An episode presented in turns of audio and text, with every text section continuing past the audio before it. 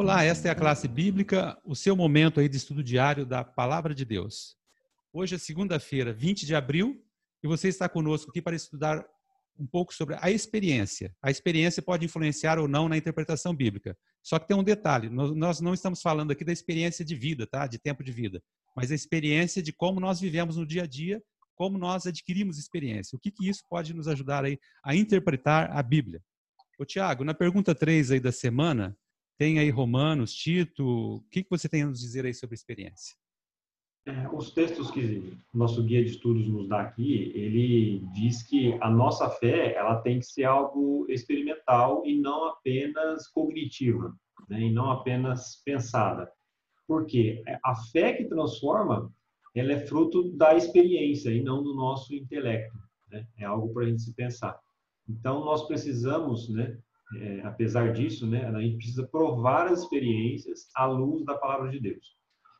A experiência, ela faz parte, porque Deus, ele nos projetou dessa maneira, de uma forma com que a gente pudesse se relacionar com a criação, com o próprio Deus, através de experiências, né? O desejo de Deus para nós hoje é que a gente possa experimentar a beleza dos relacionamentos. E aí, como você disse no início, né, dos relacionamentos por exemplo, através da arte, através da música, através das maravilhas que Deus criou para a gente, né? E também através né, da nossa alegria em ser salvos. Né? Acho que essa é uma experiência que todos nós gostaríamos de ter. Então, a nossa religião, né, ela, ela é fé, mas essa fé, ela não é baseada apenas em doutrinas ou em decisões racionais. Ela é baseada também na nossa experiência o que nós experimentamos, ele vai moldar de forma significativa a visão que nós temos de Deus e também a compreensão que nós vamos ter da palavra dele. Olha, legal, hein? E até quando eu vi essa semana essa questão da experiência, eu fiquei um pouco preocupado, pensando, oh, o que, que a experiência tem a ver aqui com a interpretação da Bíblia, né? Me surgiu essa dúvida. Mas vendo aqui o autor do texto, a sequência como que ele desenvolveu a argumentação, é eu entendi realmente que faz muito sentido porque como você disse, né, Tiago, realmente a experiência nossa do dia a dia pode nos levar a nos aproximar de Deus ou não. Se nós estamos mais próximos de Deus, nós estamos mais próximos da verdadeira interpretação. Esse é o raciocínio. Tanto é que na pergunta 4 aqui, cita o verso de 2 Coríntios que Paulo faz referência lá a Satanás, que existe o Satanás na figura da serpente, né, que tentou Eva.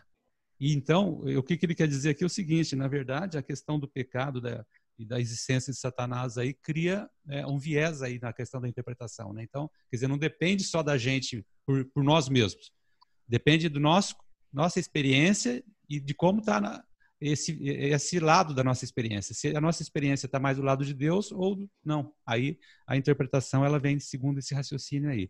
Bom, com apesar isso, gente, gente. Título... Você quer falar mais uma coisa, Thiago?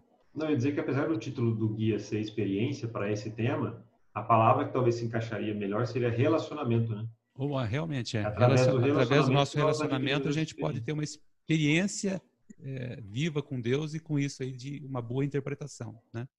Com, com isso a gente termina nossas considerações de hoje sobre a experiência nesta segunda-feira. Esperamos você amanhã para mais um tópico aí da nossa lição, tá bom? Até lá.